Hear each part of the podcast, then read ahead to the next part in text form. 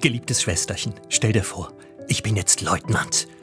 Wenn ich vorbeikomme, präsentiert der Posten sein Gewehr und die silberne Offizierskordel an der Mütze bewirkt, dass nicht nur alle Soldaten stramm grüßen, sondern auch alle Zivilisten im Vorbeigehen schönartig Heil Hitler sagen. Pass nur auf, mein liebster Buschi, dass dir nichts passiert. Du wirst doch nicht so kopfüber vom Himmel bis 20 Meter über den Boden herunterschießen und nur dank der technischen Hilfsmittel bei Bewusstsein bleiben?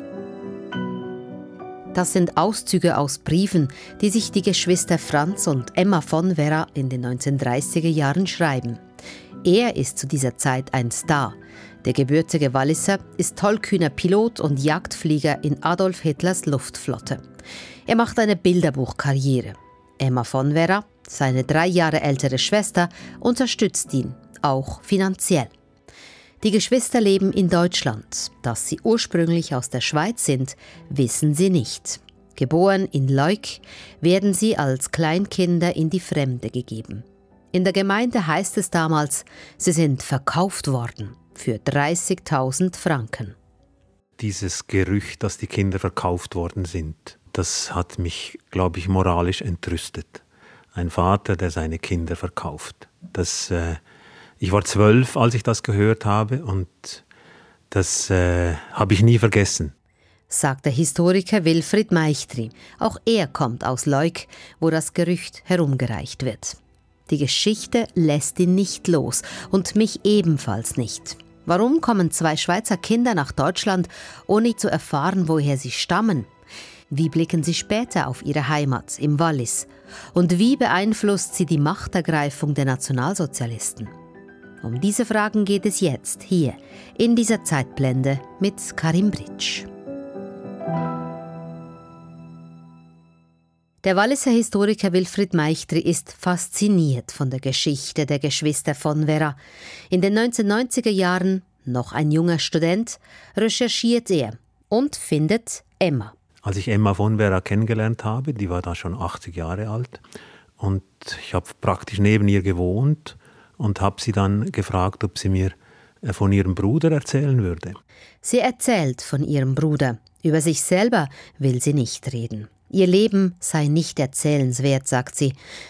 Während zwei Jahren trifft sie sich regelmäßig mit Wilfried Meichtri. Dann stirbt sie. Ermöglicht ihm aber, ihre Tagebücher und hunderte Briefe zu lesen und diese auch zu veröffentlichen. Seine Recherchen bleiben im Wallis nicht verborgen. Er erhält unerwartet Gegenwind.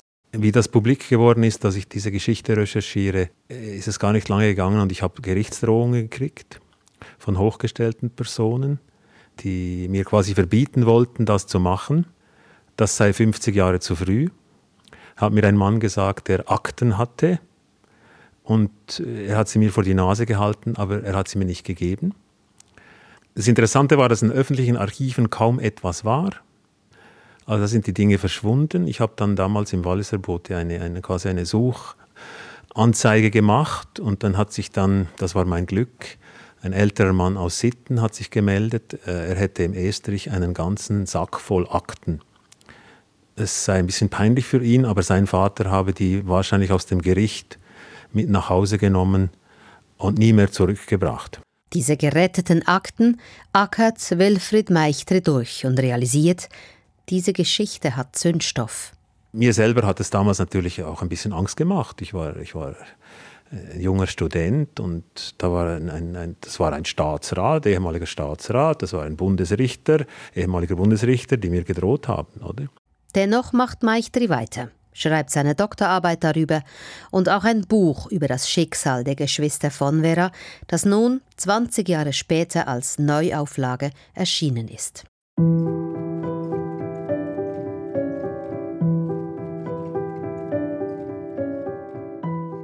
Franz und Emma von Vera entstammen einer Walliser Adelsfamilie, einst enorm vermögend. Jahrzehntelang beschäftigt sich die Familie vor allem mit ihrem feudalen Leben auf den repräsentativen Landsitzen. Aber die Familie hat kaum Einnahmen und der verhältnismäßig aufwendige Lebensstil verschlingt viel Geld. Zunehmend plagen die von Veras Geldsorgen. Um 1900 werden diese existenziell, sagt Historiker Wilfried Meichtri. Der äh, Baron, also der Vater von Emma und Franz, äh, der lebte natürlich noch in dieser aristokratischen Mentalität. Das ist quasi vorindustrielles Zeitalter. Und da hat das Geld keine große Bedeutung gehabt. Mit der Jahrhundertwende kommt natürlich diese Industrialisierung langsam auch ins Wallis. Und der Geldverkehr wird wichtiger. Äh, der Baron hat schon ziemlich Schulden geerbt von seinem Vater und er hat dann versucht, beispielsweise hat er eine Gipsfabrik gegründet, er hat das erste Elektrizitätswerk gegründet, er hat Erfindungen gemacht und patentieren lassen, eine Fischzucht gegründet und das alles hat nicht funktioniert. Er hat sich massiv verschuldet. Innerhalb von 15 Jahren hat er 200.000 Franken Schulden. Eine unglaubliche Summe. Das sind, heute würde man vielleicht sagen 20 Millionen wenn man das hochrechnet. Dieser enorme Schuldenberg lässt sich nicht tilgen. Außerdem steht der Baron von Vera im Zentrum einer Familienfehde. Er hat relativ spät geheiratet und nahm den Geschwistern die Aussicht auf ein, wenn auch bescheidenes, immerhin ein Erbe. Einige von ihnen nehmen nun unzimperlich Einfluss in die Vorgänge, so scheint es. Es kommt zum Konkurs. Das Schloss von Vera, das heutige Altersheim, mit den Ländereien. Das wurde, ich glaube, das wird auf, 250 oder sogar 300.000 Franken geschätzt und wurde dann für 70.000 samt Inventar äh, versteigert. Und das hat natürlich geheißen, dass der Baron in dem Sinne armengenössig geworden ist. Verarmt und wie Wilfried Meichtri in Originaldokumenten im Wallis nachlesen kann, auch betrogen. Denn Leute, die bei der Versteigerung bieten wollten, werden gehindert, also auch Verwandte oder Leute, die bereit gewesen wären, den realen Wert zu bezahlen. Das war ein Skandal, dass man eine Versteigerung manipuliert hat, von staatlicher Stelle her, oder? Später bekam dann der Baron und auch die Baronin, denen hat man dann quasi einen Vormund zur Seite gestellt. Die konnten dann nur noch mit der Einwilligung dieses Vormunds prozessieren.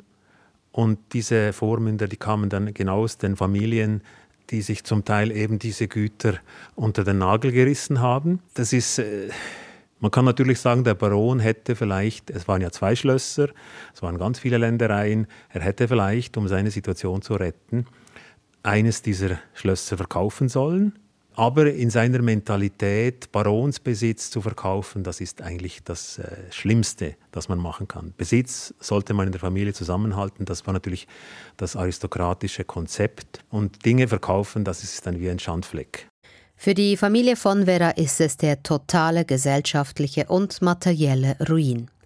Die beiden ältesten Töchter, sechs und sieben Jahre alt, werden zu Verwandten gegeben. Das ist in dieser Zeit nichts Ungewöhnliches. Ich selbst kenne es von meinen Vorfahren. Aber der Auszug aus dem Schloss muss für die Familie sehr schwierig gewesen sein. Die zweitälteste Tochter Marte von Vera erinnert sich viele Jahre später in einem Interview daran. Ja, das ist eine furchtbare Sache. Viele Möbel haben wir nicht mehr nehmen da ist die Polizei da gewesen, da ist da, ja, mein Gott, ich sage euch, das ist etwas gewesen.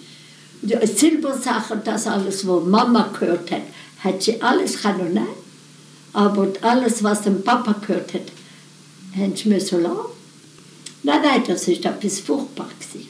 Das sei eine furchtbare Sache gewesen. Vieles habe man gar nicht mitnehmen können. Die Polizei habe den Auszug überwacht. Die Habseligkeiten des Vaters hätten dort bleiben müssen. Der sehrgläubige Baron und seine Frau entscheiden sich schließlich schweren Herzens, von den damals sieben Kindern auch die beiden jüngsten wegzugeben, Emma und Franz, also die zwei Geschwister, die später nach Deutschland weggegeben werden. Emma ist dreieinhalb Jahre alt, Franz 15 Monate. Von einem Tag auf den anderen verschwinden die beiden aus Leuk. Die Kinder, die waren dann plötzlich einfach weg. Oder Leukis war ein kleines Dorf damals. Alle wussten, da sind noch zwei kleine Kinder. Plötzlich waren die weg. Niemand hat etwas gesagt. Natürlich, das war, das, das war die große Strategie im Umgang mit, mit schwierigen Themen. Man schweigt, tabu. Und die Leute haben das gesehen und, und da entstand das Gerücht, wahrscheinlich haben sie die verkauft. Die haben ja kein Geld mehr.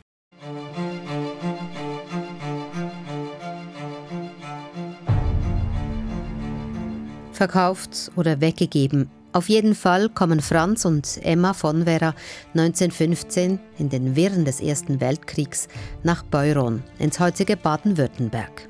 Bei einem kinderlosen Ehepaar finden sie ein neues Zuhause. Die Mutter stammt aus einer jüdischen Bankendynastie, ist gebildet und schöngeistig. Der neue Vater, ein pensionierter deutsch-national gesinnter Offizier, eher ruppig und arrogant, so heißt es.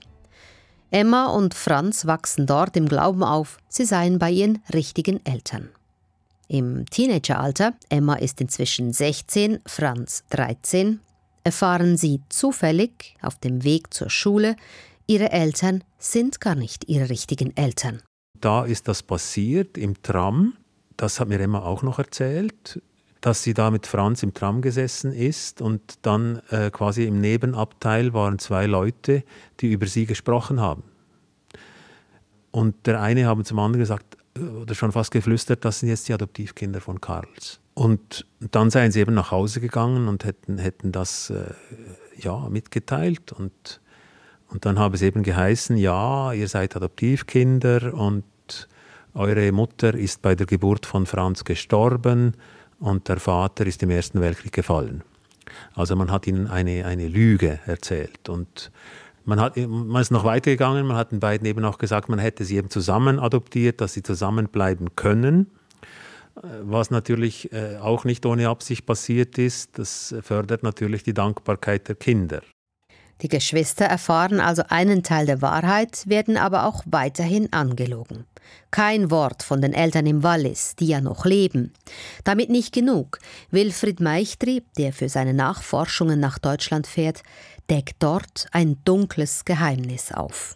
Wie ich das erste Mal nach Deutschland ging, nach Beuron, gibt es so ein kleines Geschäft und da habe ich dann äh, einen Zettel aufgehängt, wer erinnert sich an an die Familie von Haber und die beiden Kinder und dann sind dann tatsächlich 80 Jahre später oder sind da tatsächlich äh, noch zwei, drei ältere Frauen gekommen und die eine Frau hat dann erzählt, dass sie die Freundin von Emma gewesen sei, die hatte auch Fotos und so und, und die haben mir dann eben erzählt, äh, wie schrecklich das gewesen sei. Emma habe ihr in, quasi in der, in der Primarschule schon erzählt, dass eben dass der Adoptivvater zu ihr ins Bett komme.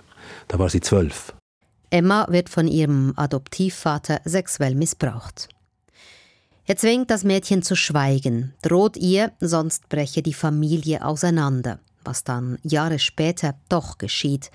Denn die Adoptivmutter findet im Frühling 1930 schließlich selber heraus, dass ihr Gatte nachts das Zimmer der Tochter aufsucht die Adoptivmutter vor allem, sie hat gefunden, das ist eigentlich äh, Emmas Schuld. Man, man kann sich das kaum noch vorstellen, aber es gab damals keinerlei Umgang äh, mit diesem Thema, oder? Das war, war äh, alles, was Sexualität betrifft. Die Frau steht in der Verantwortung. Der Mann ist ja gebeutelt von seinen Trieben und die Frau muss das kontrollieren, oder? Dieses alte Bild, oder?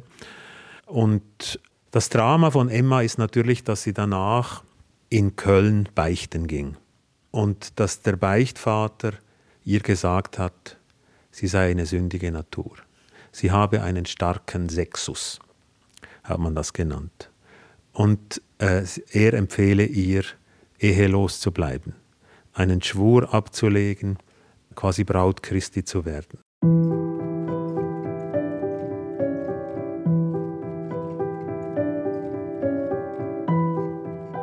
Es kommt zur Scheidung der Adoptiveltern. Bei dieser Scheidung ist der Missbrauch kein Thema, wohl aber, dass der Adoptivvater in der Wirtschaftskrise das Familienvermögen durchgebracht hat, auch wegen seinen Börsenspielereien. Das Geld ist weg. Die Kinder erfahren bei der Scheidung außerdem, dass ihre eigentlichen Eltern noch leben, allerdings weit weg in der Schweiz. Emma und Franz stehen wieder vor dem Nichts. Zum zweiten Mal verlieren die Geschwister alles und realisieren, dass sie jahrelang angelogen wurden.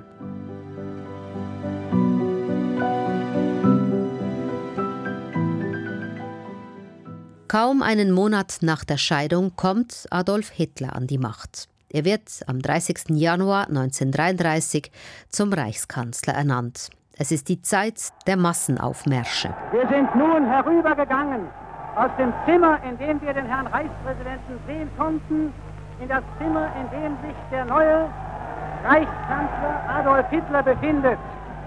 Wir stehen am offenen Fenster. In diesem politischen Klima suchen Emma und Franz von Vera eine Zukunft. Emma beginnt eine Ausbildung als Sekretärin in Dortmund. Franz hat andere Pläne. Er will hoch hinaus. Sein Ziel?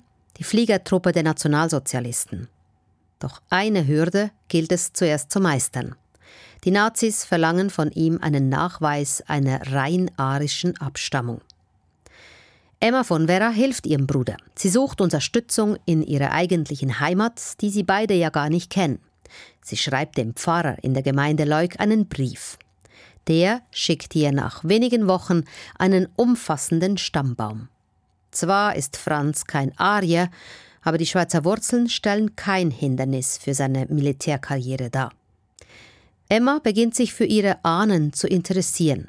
Franz hingegen will von denen nichts wissen. Er braucht jetzt keine neue Familie, schon gar nicht die, die ihn vor langer Zeit weggegeben hat. Er sieht seine Zukunft bei der Flugwaffe in Deutschland, sagt Wilfried Meichtri. Er wollte aufsteigen im doppelten Sinn. Er wollte wieder aufsteigen. Es gibt einen Brief, da schreibt er an Emma, ich will nicht Knecht sein, ich will wieder Herr werden. Oder es ist diese alte Mentalität, quasi die gleiche Bedrohung wie der leibliche Vater in der Schweiz, der Absturz droht und jetzt äh, er will aufsteigen. Und die Fliegerkarriere ist das Mittel. Ähm, und ich meine, er war ein Abenteurer, er war ein Draufgänger, er war sehr fantasievoll, er hatte viel Charme und äh, er hatte nichts mehr zu verlieren glaube, das ist ein wichtiger Punkt. Er ist ja schon als äh, nach dem Zusammenbruch der Familie in Deutschland ist er ja als blinder Passagier bis nach Amerika gekommen. Oder auch da ist er schon ausgebrochen. Ich glaube, dieses Drama mit, mit den Familien, die beide verarmen sozusagen, das hat ihn wie erflüchtet, oder? Er ist der Mann auf der Flucht. Die Fliegerei wird zu Franz von Veras Passion. In einem von unzähligen Briefen berichtet er seiner geliebten Schwester Emma von seiner neuen Leidenschaft. Manchmal schlägt mir beim Fliegen das Herz vor Freude wie ein Dampfhammer, denn ich bin hier so unglaublich glücklich. Ich bin mit so viel Freude und Passion bei meiner Fliegerei, dass ich glaube, die ganze Welt interessiere sich ebenfalls dafür. Zumindest die Nazi-Führung interessiert sich durchaus dafür. Franz von Werra erhält später gar den Vorschlag für die Offizierslaufbahn. Er findet sein Glück. Emma hingegen ist einsam, das zeigen einige ihrer Briefe. Mein lieber Buschi, ohne dich ist es hier in der Wohnung hässlich und sinnlos. Du fehlst mir wirklich mehr, als ich dir sagen kann. Aber auf der anderen Seite bin ich doch so stolz auf dich. Mit tausend lieben Grüßen und Küssen und einem herzhaften Heil Hitler, dein Moritz. PS Nächsten Donnerstag fahren wir nach Buddenburg und bilden Spalier für den Führer. Moritz, so nennt sie ihr Bruder. Sie nennt ihn Buschi. Moritz und Buschi. In ihrer Einsamkeit fasst sie eines Tages den Beschluss. Am 13. März 1935 steigt sie in Dortmund in den Nachtzug nach Basel und fährt am anderen Morgen über Bern und Lausanne ins Wallis. Zwei Tage später schreibt sie voller Begeisterung an Franz. Du hast umsonst gelebt, wenn du die Alpen nicht kennst, und gerade Leuk liegt unbeschreiblich schön. Gestern waren sie gerade alle am Abendessen, als ich anklopfte und mit Ich bin es hereinkam. Die Überraschung war groß, aber heute gehöre ich schon ganz dazu. Alle lassen dich herzlich grüßen. Im Wallis sieht Emma erstmals ihre Eltern und auch eine ihrer Schwestern, die es 1915, als sie weggegeben wurden, noch gar nicht gab. Therese. Kann man sich vorstellen, was das für eine Emotion war? Ich meine, das war 24 Jahre nach der Adoption. Es gab nie, nie einen Kontakt. Und für Emma war das, glaube ich, auch schön. Sie hat äh, nach dem Drama, das sie in Deutschland erlebt hat, ja, hat sie plötzlich jetzt doch noch eine Familie, die sie aufnimmt und dieses Mädchen, die Therese, die war, die war 13, die ist also noch nach dem Konkurs geboren im Wallis.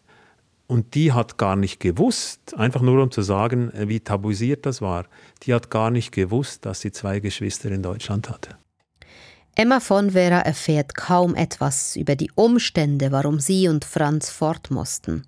Die Sache müsse nun ruhen, sagt man ihr. Dennoch findet sie Zugang zu ihrer Familie und fährt fortan gern und regelmäßig nach Leuk. Und sie schwärmt dort von der großen Euphorie in Deutschland. Sie nennt Adolf Hitler die Rettung. Was die Leute mitgekriegt haben, ist natürlich, als Emma das erste Mal kam, war sie wirklich sehr äh, im Banne dieser Ideologie. Sie, sie hat den Leuten in Leuk gesagt, auf den Knien müssen wir ihm danken, unserem Führer. Das hat mir eine ältere Frau aus Leuk erzählt, die war sehr irritiert, oder? Aber das war 35, oder? Das zu einem Zeitpunkt, ich meine, das ist, äh, aus dem Rückblick ist das schwierig zu beurteilen, weil wir natürlich wissen, was, was nachher passiert ist. Denen ging es wirklich besser in Deutschland. Die haben die großen Zusammenhänge nicht gesehen, oder? Später gibt es, gibt es äh, von, auch von Emma so Sätze natürlich nicht mehr. Äh, aber es ist interessant, die Ideologie, Emma war von der Ideologie sehr viel mehr eingenommen als er. Mhm. Emma hat ja diese Briefpassagen, wo sie wirklich diese Standardsätze wiederkäut, sage ich jetzt mal. Wir sind, das, wir sind die Stärksten. Und jetzt noch Österreich, wir sind unschlagbar. Und der Führer ist eine große geschichtliche Figur. So Sätze hat sie. So, das findet man bei Franz nie. Ich glaube, das ist äh, der einzige Führer, an den Franz von Vera geglaubt hat, das ist er selbst. Natürlich hat er seine Briefe auch mit Heil Hitler unterschrieben. Eine gewisse Zeit lang. Und dann haben es beide nicht mehr gemacht. Warum, weiß ich nicht. Aber das ist, äh, es gibt bei Franz, habe ich auch in den Verhörprotokollen keinen einzigen Satz gefunden, der jetzt irgendwie äh, Hitler glorifizieren würde oder die Ideologie glorifizieren würde. Er hat das nicht abgelehnt, das muss man klar sagen. Er hat das benutzen wollen für seinen Wiederaufstieg. Und dieser Wiederaufstieg funktioniert. Franz von Vera wird 1938 Leutnant, verdient endlich eigenes Geld, lernt seine künftige Frau, die junge Österreicherin Elfi Traut kennen. Deren Bruder ist Kameramann bei der damals prominenten Filmemacherin Lene Riefenstahl die viele Nazifilme gemacht hat und nach dem Krieg sehr umstritten war. In diesem Kreis lebt Franz nun. Er genießt das Leben. Das Fliegen damals, das ist vielleicht so wie heute Formel 1, oder? Das war Action, das war Rausch und die Leute waren beeindruckt und fasziniert. Pilot sein, da war man gesellschaftlich wie schon fast nobilitiert. Und es ist ihm dann gelungen, relativ früh äh, auf sich aufmerksam zu machen.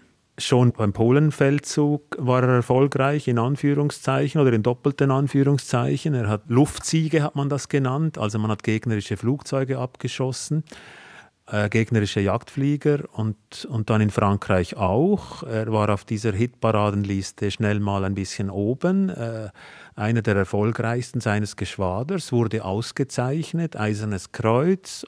Doch das reicht ihm nicht. Er will das Ritterkreuz. Weil wenn man das Ritterkreuz hatte, dann hat Hitler persönlich äh, gesagt, jeder Jagdflieger mit einem Ritterkreuz kriegt nach dem äh, Krieg ein Gut, quasi in einem der eroberten Gebiete, ein Rittergut. Und Franz von Werra hat geträumt von einem Gut mit See, mit Fischzucht, mit Pferden, äh, wo er dann quasi residiert und mit seiner Frau, oder? Familie, also so ein bisschen das Bild äh, wie aus dem Wallis, oder? Der, sein Vater hatte auch eine Pferdezucht. Das hat mich schon frappiert, wie ähnlich das ist und wie diese Ideologie halt auch sehr tief drin ist bei ihm.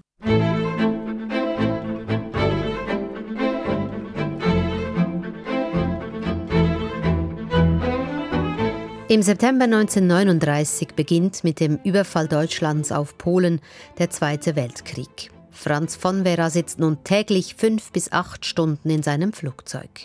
Seiner Schwester schreibt er, Der Traum des Fliegens nach unserer Art ist alleine tausend Leben wert. Und der Himmel ist in achttausend Meter Höhe, so unwahrscheinlich blau. Und nur die Augen tun ihre Pflicht und suchen nach den feindlichen Punkten, die plötzlich da sind und größer werden.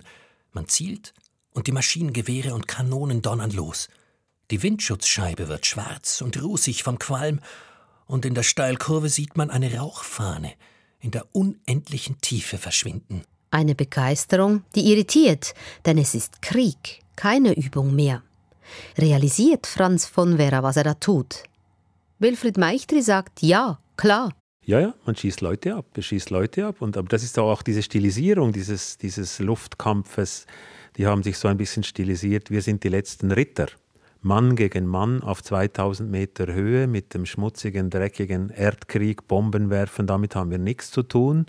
Wir duellieren uns auf anständige Art und Weise mit den Engländern oder den Franzosen und sind immer froh, äh, wenn wir die abschießen, wenn es noch schafft, den Schleudersitz zu betätigen und mit dem Fallschirm landen kann. Und das, das ist dann wie äh, so eine Galanterie. Und wenn dann der Gefangene abends äh, gebracht wird, dann raucht man mit dem noch eine Zigarette oder trinkt einen Cognac, also den man da abgeschossen hat, erzählt sich Geschichten und dann muss der andere halt dann ins Gefangenenlager. Äh, aber es sind auch viele einfach verbrannt oder abgestürzt in der Maschine. Also das ist, das hat man ausgeblendet. 1940 stürzt Franz von Vera selber ab. Aber er hat Glück im Unglück. Er bleibt zumindest unverletzt, kommt in englische Kriegsgefangenschaft, wird verhört und wird zusammen mit tausend anderen Kriegsgefangenen nach Kanada verschifft. Noch in England sagt er, ich werde flüchten. Und tatsächlich gelingt ihm dann aus Kanada die Flucht in die damals neutralen USA. Von der internationalen Presse wird er gefeiert. Ja, er sorgt sogar für ein bisschen Furore, sagt Historiker Meichtri. Die Amerikaner waren irritiert, weil das war dann das war kein strammer Offizier, äh, der die Hacken zusammenschlägt und, und steif in der Landschaft steht, sondern es war so ein cooler Typ, der locker in höchsten Ehrbegriffen redet äh, und charmant ist. Der wurde da auch überall eingeladen, konnte sich frei bewegen. Irgendjemand hat eine Kaution bezahlt. Und dann aber, und das war geheim, hat von höchster Stelle hat man dann gesagt, von Vera muss zurück. Obwohl es Franz von Vera in den USA gefällt, gehorcht er. Er will zurück nach Deutschland. Er will zu seiner Verlobten Elfie, er will zu Emma und er will wieder fliegen. Da er nur auf Kaution frei ist, kann er aber nicht einfach so nach Deutschland reisen und er tut, was er gut kann, er flieht. Via Mexiko, Brasilien kommt er zurück nach Europa. Diese Flucht wird Jahre später nach dem Krieg 1957 übrigens verfilmt und wird ein großer Erfolg mit Hardy Krüger in der Hauptrolle. Zurück in Deutschland wird Franz von Vera im Mai 1941 von Adolf Hitler persönlich empfangen. Von ihm erhält er das heiß ersehnte Eiserne Ritterkreuz. Wer ein solches Kreuz trägt, ist im nationalsozialistischen Deutschland ein Held. Über dieses Treffen schrieb Hitlers Adjutant Nikolaus von Below später Hitler freute sich, Franz von Werra zu sehen und fragte ihn nach den Erfahrungen und Informationen, die für die Kriegsführung wichtig waren. Unter anderem berichtete er von einem neuen britischen Suchgerät gegen U-Boote, das mit Erfolg arbeitete. Franz von Vera ist nun ein gern gesehener Gast in der obersten Führungsriege der Nazis. Auf einem Heimurlaub im August 1941 heiratet er dann seine Effi Traut. Und auch im entfernten Wallis nimmt man die großen Erfolge des verlorenen Sohnes wahr. Vater von Vera, der Baron, hofft auf Gerechtigkeit und dass ihm der berühmte Sohn dabei helfen würde, die Geschichte mit dem Konkurs und der Versteigerung hinter sich zu lassen. Und dann hat er gehofft, dass Hitler in die Schweiz kommt. Und er, aufgrund der Karriere von Franz, die Nazis quasi die alte Ordnung wiederherstellen. Tatsächlich nimmt Franz von Werra in Berlin einen Anwalt, der mit den ersten Recherchen beginnt. Aber wenig später fallen alle Hoffnungen in sich zusammen. Es ist ein Erkundungsflug am 25. Oktober 1941. Franz von Werra stürzt über England ins Meer und stirbt. Mit ihm sterben auch die Hoffnungen im Wallis und mit ihm stirbt ein Teil von Emma. Und auch ganz oben im Deutschen Reich in der Führung nimmt man den Tod des Vorzeigepiloten bestürzt zur Kenntnis. Propagandachef Josef Goebbels schreibt dazu am 29. Oktober 1941 in sein Tagebuch. Der Luftwaffenführungsstab teilt die traurige Nachricht mit, dass Hauptmann von Werra von einem Flug nach England nicht wiedergekehrt ist. Für die deutsche Luftwaffe ein schwerer und unersetzbarer Verlust, der auch mich umso bitterer trifft, als ich Hauptmann von Werra an einem Abend zu Gast hatte und er mir bei seinen Erzählungen über seine Flucht aus der Gefangenschaft als ein untadeliger deutscher Offizier und echter Soldat erschien. Franz Schwester Emma von Werra bleibt allein zurück, tief getroffen, verstört. Sie reist nun immer öfters ins Wallis. Nach dem Ende des Zweiten Weltkriegs zieht sie dann nach Basel und lässt sich zur Psychiatrieschwester ausbilden. Sie findet eine Stelle in der psychiatrischen Klinik in Münsingen im Kanton Bern, wo sie schließlich 23 Jahre arbeiten wird. In dieser Zeit verliebt sie sich in einen Mann, in Jean. Dass die Wunden aus ihrer Jugend aber nicht verheilt sind, das zeigen Einträge in ihr Tagebuch. 6. August 1957. Ich habe Jean heute zum zweiten Mal gesagt, dass ich geschworen habe, nur den Herrn zu lieben. Dieser Schwur, die Beichte und die Rolle des katholischen Pfarrers, das sei eine einzige große Tragik gewesen, sagt Wilfried Meichtri. In den 1970er Jahren, Emma von Vera ist inzwischen über 60 Jahre alt, zieht sie dann ganz nach Leuk in ihre ursprüngliche Heimat. Und hier findet sie zu ihrer eigenen Familie zurück. Was ihr aber auch hier bleibt, ist die schwierige Vergangenheit, die Narben und die Folgen dieses Krieges. Der Hass nach 45, der Hass auf den Nationalsozialismus oder einerseits, es muss für Emma schrecklich gewesen sein, Franz war, war ihr Bruder, den hat sie geliebt. Und nach dem Krieg war dieser Franz eigentlich äh, eine persona non grata, kann man sagen, ein absolutes Tabu, ein Nazi-Flieger oder ein Hitler-Anhänger. Und das war natürlich, äh, ja, das war ein Tabu, darüber hat man nicht gesprochen. Und sie hat natürlich diese Bilder, Franz bei Hitler und so, die hat man natürlich versteckt. Das ist das eine. Das andere äh, ist natürlich, der Hass war auch groß im Wallis, weil der Konkurs ihres Vaters war juristisch ein riesen Hickhack. Ja, vieles ist da äh, nicht gerade gesetzeskonform gelaufen. Das wusste sie auch, wollte aber nicht darüber sprechen. Dieser Konkurs, der die ganze Geschichte ins Rollen brachte. Wer weiß, vielleicht wäre das Leben der Geschwister von Vera ohne die finanziellen Probleme ihres Vaters ganz anders herausgekommen.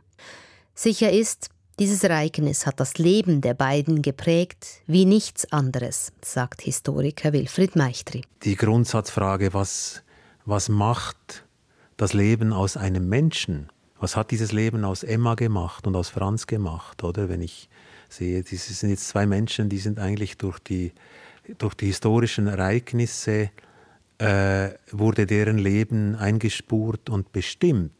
Der Konkurs hat zur Folge, die beiden kommen nach Deutschland, die Verarmung, der Missbrauch äh, und dann äh, der Krieg, der das Leben von Franz beendet und Emma, die mit dieser Last zurückkehrt und diesem Schweigen. Und ich meine, Franz ist mit 27 gestorben und ich habe mal das Gefühl, der ist gar nicht richtig zu sich gekommen in diesem Trubel. Mit dieser Biografie ist es eigentlich ein Held, aber wenn man das dann differenzierter anschaut, furchtbar tragisch. Eine tragische Geschichte zweier Geschwister. Vom Wallis weggebracht, in Deutschland aufgewachsen. All das verstrickt mit Ereignissen, auf die die beiden keinen Einfluss hatten. Das war die Zeitblende über die Geschwister Emma und Franz von Vera im Gespräch mit Wilfried Meichtri. Am Mikrofon war Karim Britsch.